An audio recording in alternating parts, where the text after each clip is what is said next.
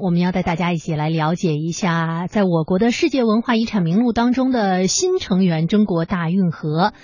中国大运河始建于公元前四百八十六年，由隋唐大运河、京杭大运河、浙东运河共三大部分十段河道组成，涉及沿线八个省市、二十七座城市的二十七段河道和五十八个遗产点，全长两千七百千米。在这当中呢，包含了遗产河道一千零一十一千米，这也是世界上开凿时间较早、规模最大、线路最长、延续时间最久的运河。那么，在二零一四年的六月二十二号，中国大运河在第三十八届世界遗产大会上获准列入世界遗产名录，成为我国第四十六个世界遗产项目。那节目的最后，中国采风，我们一起行走大运河。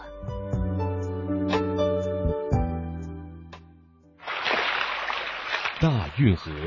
这条古老的运河深藏着中国巨大繁荣的神秘信息。大运河三条运河。隋唐大运河、京杭大运河、浙东运河，埋藏着中国和世界文明沟通的奇妙代码。吐鲁国宗王患病，死在运河这个归途上。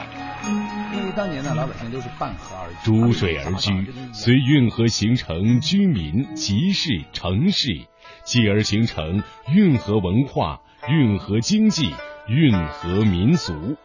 一部水上文明史就此打开。魅力中国，行走世界遗产——中国大运河。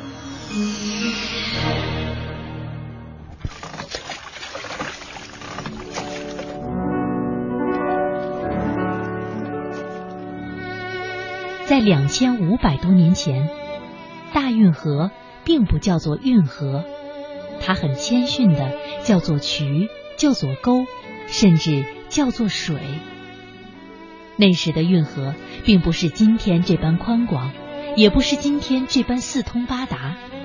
它只是把自然河流连接起来的一条条道路。然而，千百年来，无论朝代如何更替，无论帝王之业落于谁家，封建王朝的统治者们都惊人一致地秉承了共同的治国理念，开挖出一段段新的运河道路。直到把平原织成了水网，把南北连成了一线。大运河联合申遗办副主任姜诗丽说：“中国大运河三条运河，隋唐大运河、京杭大运河、浙东运河，总长度三千两百公里，流经的市域面积是占全国国土的百分之三点二，覆盖的人口是百分之十五，占 GDP 的百分之二十五，并且它流经了中国东部最发达的地区，京津地区加山东。”再加长三角，它比世界上所有十几条运河加起来总长度还要长得多。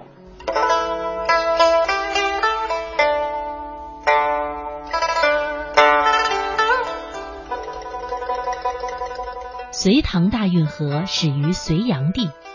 隋炀帝，一个在中国历史上被符号化了的皇帝。从宋代传奇小说《开河记》到脍炙人口的《隋唐演义》，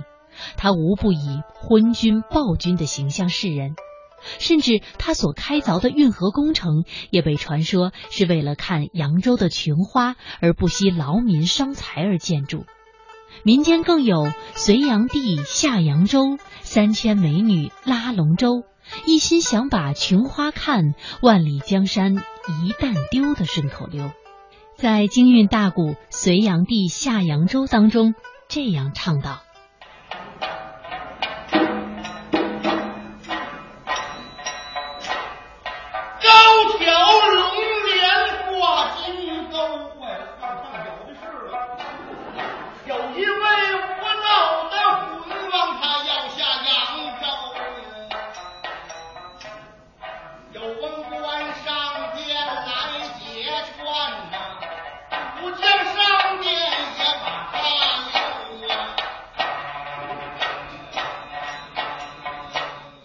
扬州文化研究所名誉所长、扬州地方史专家韦明华却认为，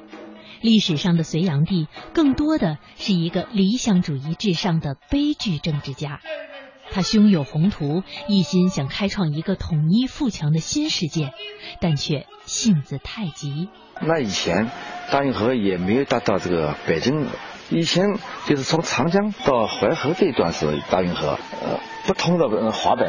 隋炀帝从关中又造一条运河通到淮河，这样就把它和长江联系了。然后从那个地方又开一条河到北京幽州那个地方，这样的话就变成像个那个北斗星那种形状，嗯，就把中国的南北真正的联系起来。而他的这个王朝像流星一样很短暂，这是因为就开这个大运河啊，他动用了许多的民工，死了很多人，引起了天怒人怨，所以隋朝变成了一个很短命的王朝。但是我觉得隋炀帝是个很悲剧的人物啊，他是用他的青春。来赌了我们这个民族的明天，大家对他很恨，把隋朝推翻，但他留下来的这个运河啊，造福于千秋万代。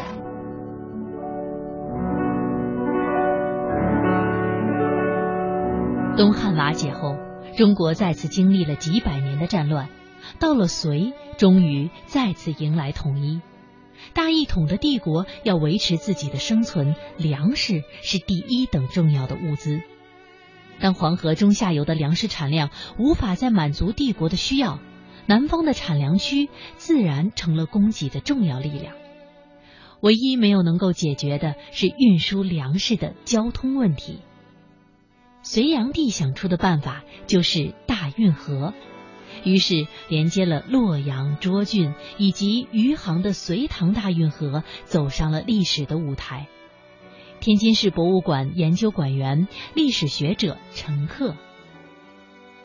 世界上没有多少国家有漕运，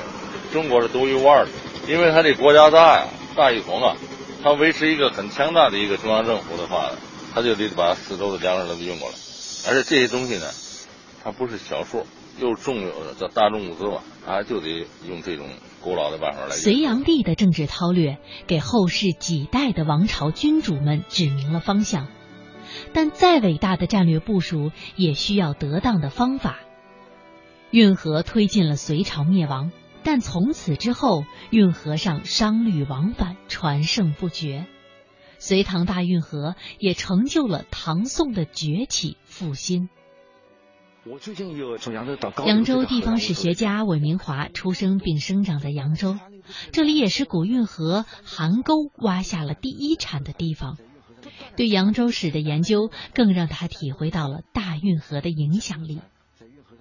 唐代扬州特别兴旺，以至于把那个呃全国的这个盐铁转运使，这是一个机构。但是盐和铁这两样东西啊，是由中央朝廷来专卖的，一般老百姓是不可能随便的这个经营的。他的管理的机构就放在扬州这个地方。当然，他们盐和铁的运输的主要渠道。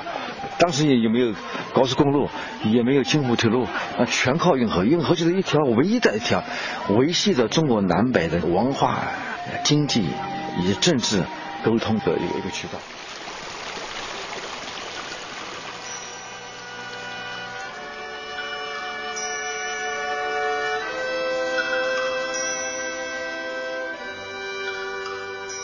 大运河这条皇朝的生命线，催生出了许多经济文化的中心城市。富庶甲天下的扬州，就是运河制造出来的其中一个梦想之城。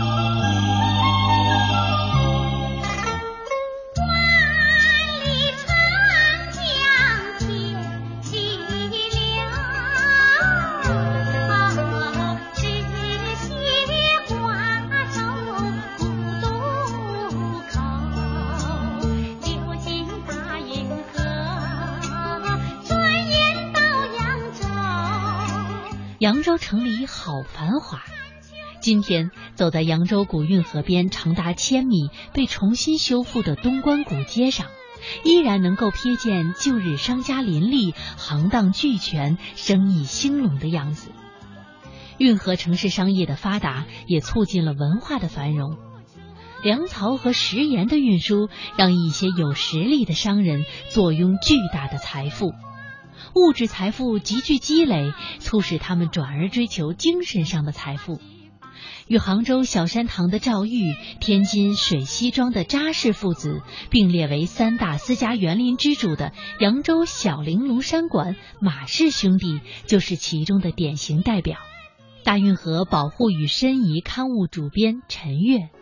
小玲珑山馆的主人是马氏兄弟，他非常善待文人。他这个兄弟呢，他收集了大量的古籍善本，然后呢自己出钱给这些各地的文人在这边雅集。小玲珑山馆现在就是在东关街的街南书屋的位置。最近几年呢，又恢复了小玲珑山馆十二景，现在我们还能看到当年的这种繁华的风貌。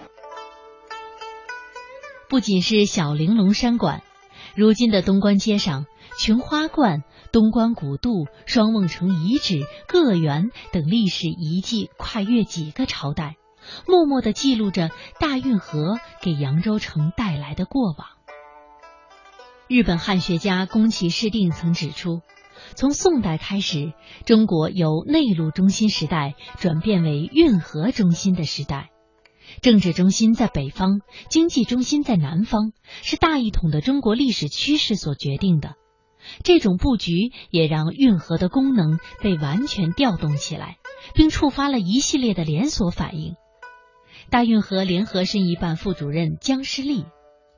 它是一种叫对于我们漕运这种中国特有的一种制度的一种见证。